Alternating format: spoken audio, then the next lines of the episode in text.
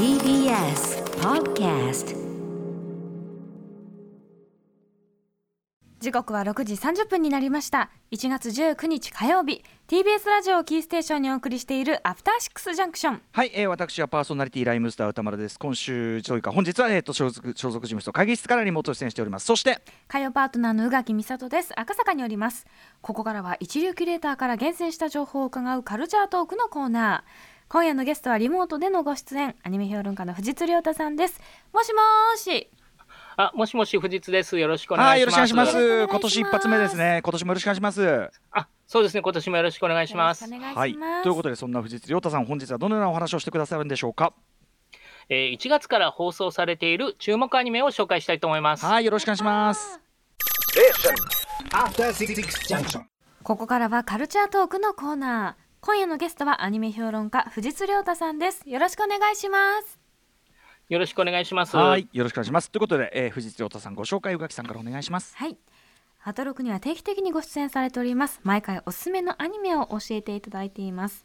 主な著書に私の声優道、僕らがアニメを見る理由、また中島和樹と役者人では構成と文を手掛けていらっしゃいます。はい、えー、前回は12月22日火曜日に2020年のアニメ界振り返りというのをね、えー、伺いましたということで、えー、今日はねその今年、まあ、2021年分というかね、えー、新たに始まったアニメシリーズのお話を伺うんですが、え、とその前にちょっとあの藤井さんにぜひ藤井さんがぜひこの話をしたいという作品があるそうで、そうです。あの、1月ちょっとなかなか選ぶの困っているところにですね、うん。まさかの大ブレイク作品ですね。はい。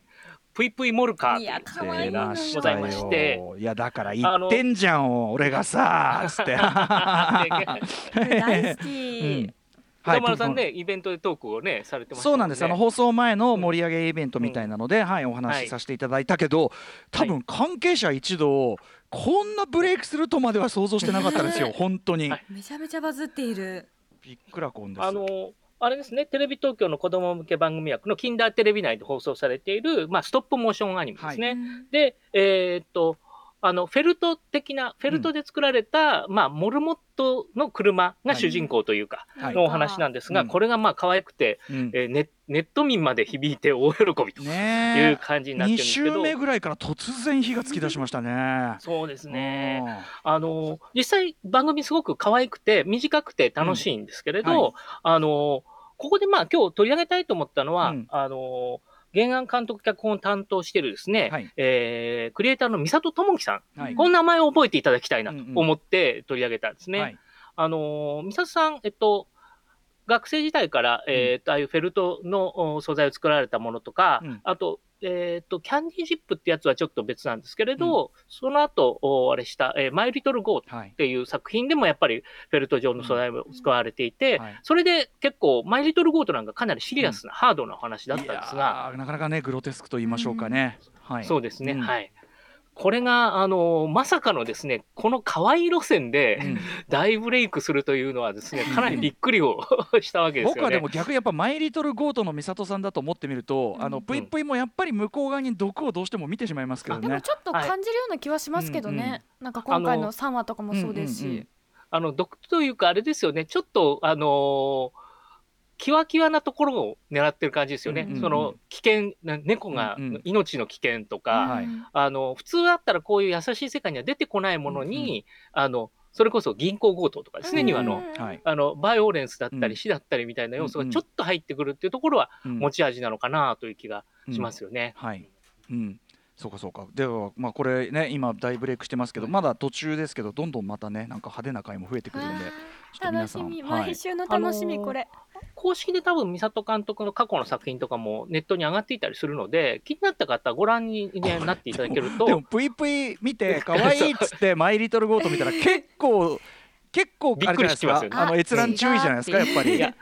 だからそこがね、あれですよ、あのー作品見るときの楽しみですよね。まさかっていうね、こうある意味、ある意味裏切られていくね。幅がね、やっぱり。藤津さんそれ仕掛けちょっと若干あの落とし穴を仕掛けてるんじゃないですかこれ。いやいや、もう、それが、それが楽しみじゃないですか、こう、マニアの道へね、皆さんを誘う。そうかなるほどそうなるほどちょっとね沼落ちさせるにはさらにもううんそう。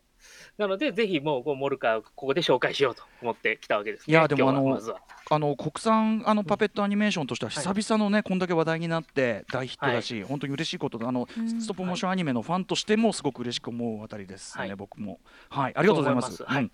えっ、とこれぷいぷいモルカあれですねテレビ東京で毎週火曜7時半からやってますけどえっ、と UNEXT とか D アニメストアでもうん。配信で見れるということなので、皆さん後追いでもぜひご覧くださいませ。YouTube でも見れますね YouTube でも見れるそうそう、、はい。いろんな形で見れるんでね、うん。ぜひぜひお願いいたします。はい。さあといったあたりで藤井さん今夜ははい。1月から放送されている注目アニメということでよろしくお願いします、はいそう。で、先ほども言いましたけど、1月がなかなかね、こう、団子状態というか、うんうん。あの、結構強い作品が揃っていて、選びにくかったんですね。ええ。あのーシリーズもの、普段はあんまりここではシリーズものは紹介しないんですけど、それでもゆるキャンのシーズン2があったり、うんうん。えーのんのん日和の新しいシリーズがあったりとかですね、あのー転生したらスライムだったっけ？もう2期がスタートということで、結構強いのが揃っていたり、うんうん。オリジナルでも、えー谷口五郎監督が今期2本あるんですね。うんうん。えーバックアローと、それからスケートリンディングスターズってあって、こう結構、で、原作付きでも1話力入ったのが、えー何本かあって、どうしようかなと思ったところですね、今回は割と、なんていうか、未知数にかけるみたいな感じで、はい。はいうん。えーっと、選んでみました。まず2本選んでみました。はい。うん。で、まず一つはですね、SK8 という作品です。あのースケートボードが大好きな高校2年生のレキという男の子が主人公で、はい彼がハマってるのが、そのスケボーで閉鎖された鉱山をこう滑り降りていく闇レースみたいなやつですね。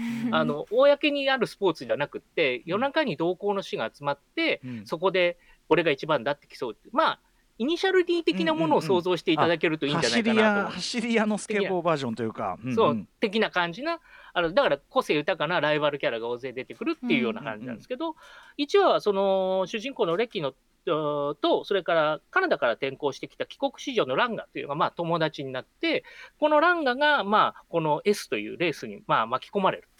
で、実は彼はスケボーは初めてだったけど、スノーボードはすごい得意だったんで、っていうすごい滑りを見せるみたいなうんうん。のが1話だったんですけれど、はこういうスポーツものの要素のあるやつなんですが、これ、監督がフリーとかバナナフィッシュをあの作った内海博子監督ですね。はい。で、うん監督がまあ原作も兼ねて。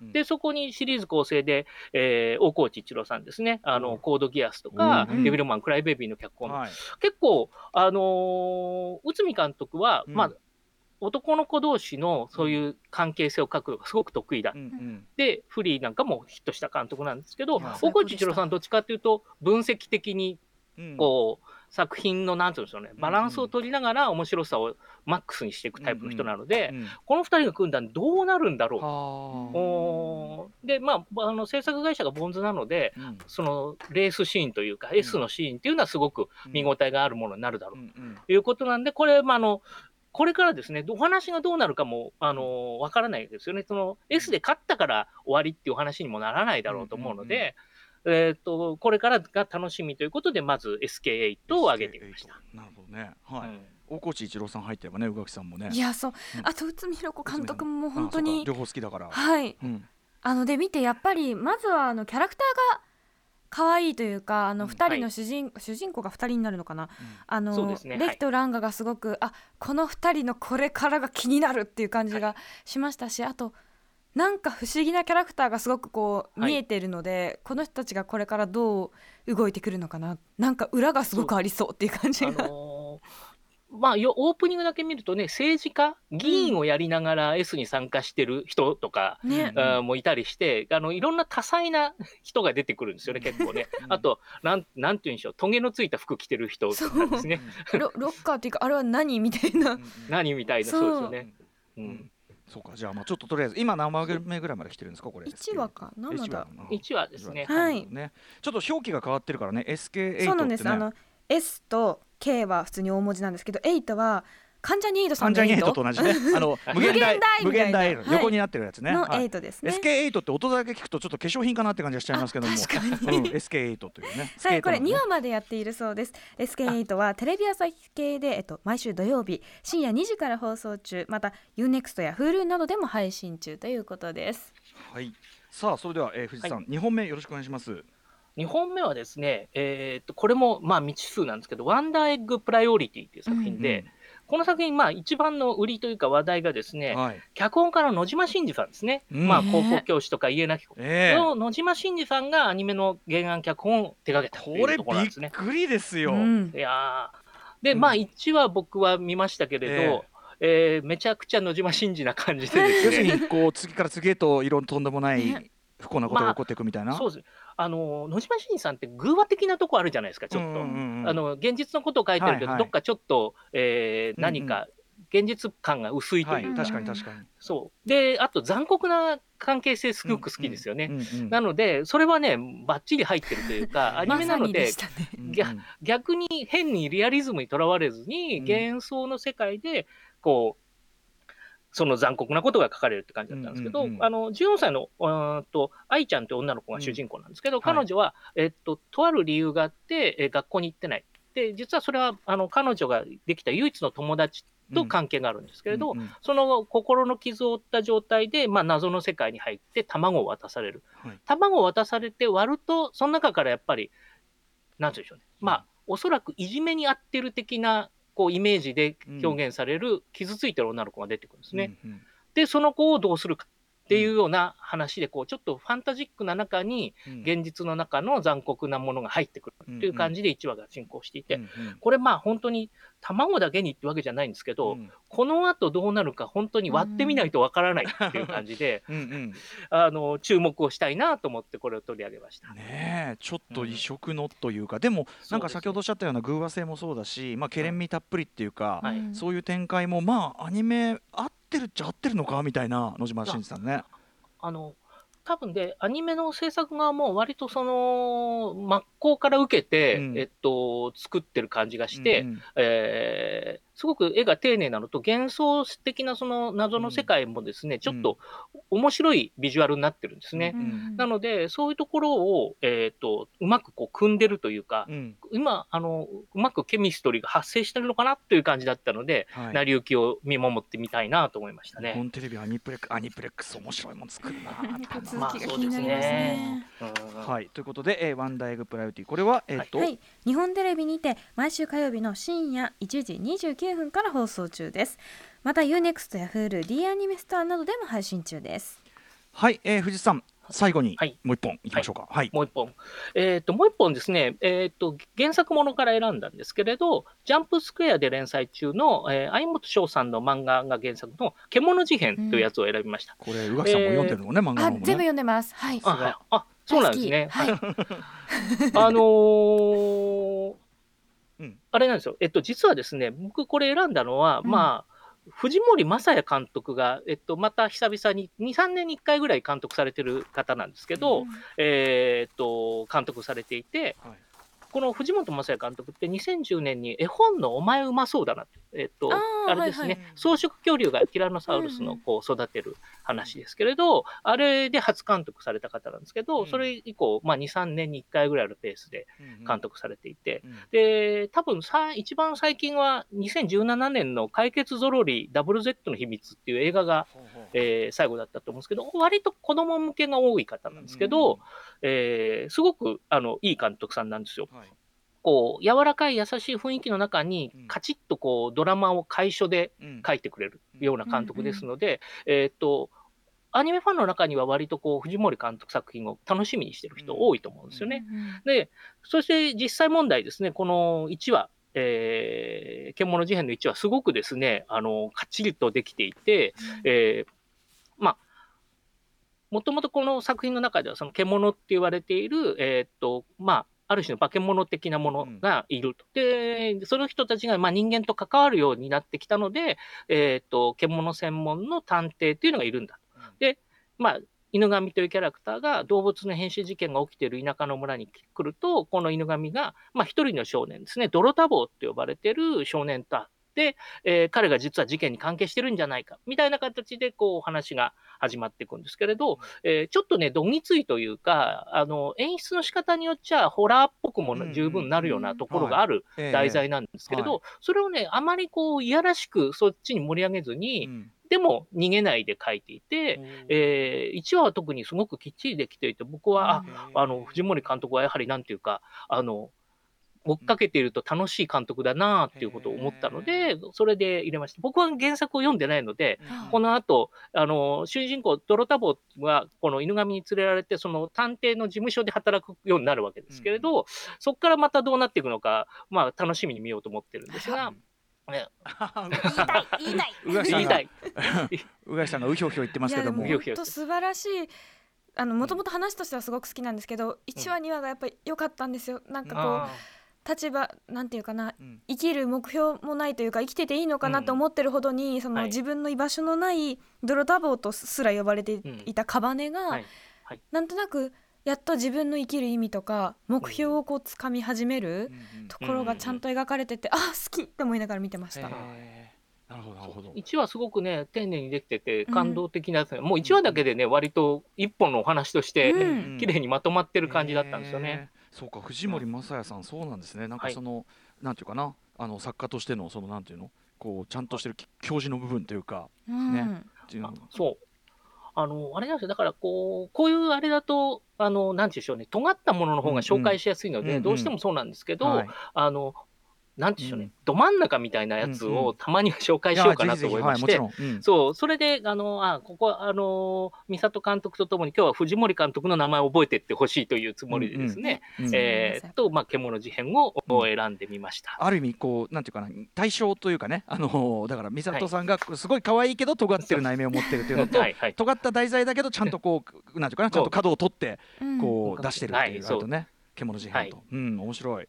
はい獣事変こちらはどちらで、はい、こちら東京 MX にて毎週日曜日の夜10時から放送中です。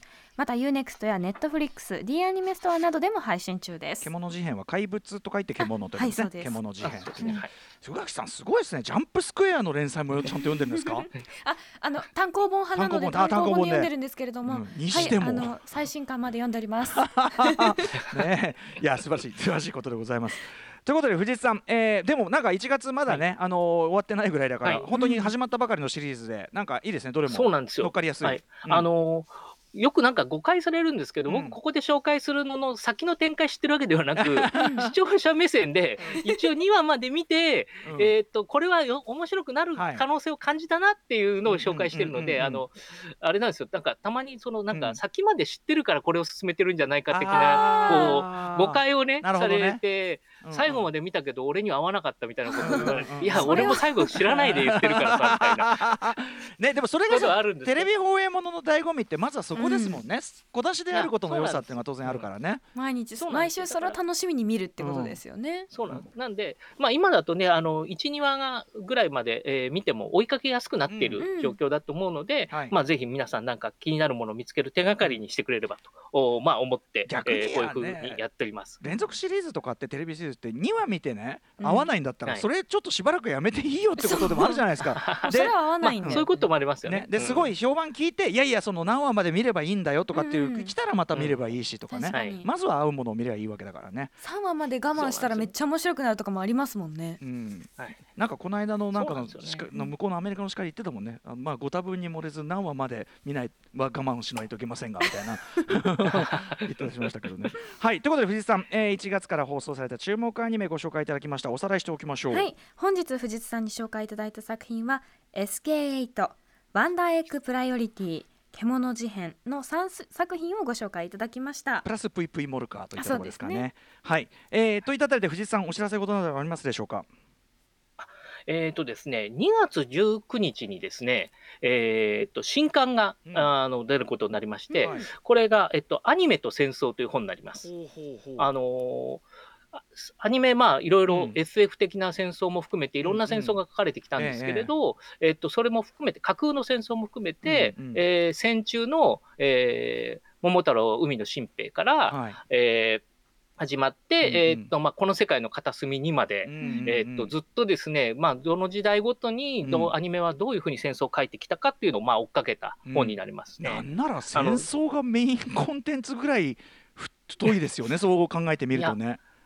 まあそうなんですよ。そこはこう特に80年代以降ね、ロボットアニメがやっぱり戦争を扱うようになったので、えっ、とでまあ、僕もその洗練を強く受けてきた世代だから、まあ、そこをちょっと改めて、うん。ちょっと引いた目でですね、はい。自分の体験も含めて見直してみようかなと思って、えー書いた本になります。藤井さんこれはだからレギュラーのこのいろんな作品のご紹介とは別にこの本ベースに何かしらまた特集談でもいいですけどちょっとお話伺うっていうのもありかなと勝手に思ってるんもですが。しよろしかったら、ははい。い、あの、ぜひよろしくお願いします。はい、こちらこそです。よろしくお願いします。あのあこれ言ってもいいのかどうかわかんないですけど、まあ多分他に出てない情報で言うと、帯をですね、え富野監督にお願いしまして、富野さん今回は。えうんえっ、と富野監督全部読んでですね、うんうん細かく赤字でコメントというか、すごい。えっとこのあのえっ、と意見ではないんですけど、ええあのなんていうでしょう、ちょこちょここう書き込みをしてくださって、そんな帯らいないよそうなかなかないですよね。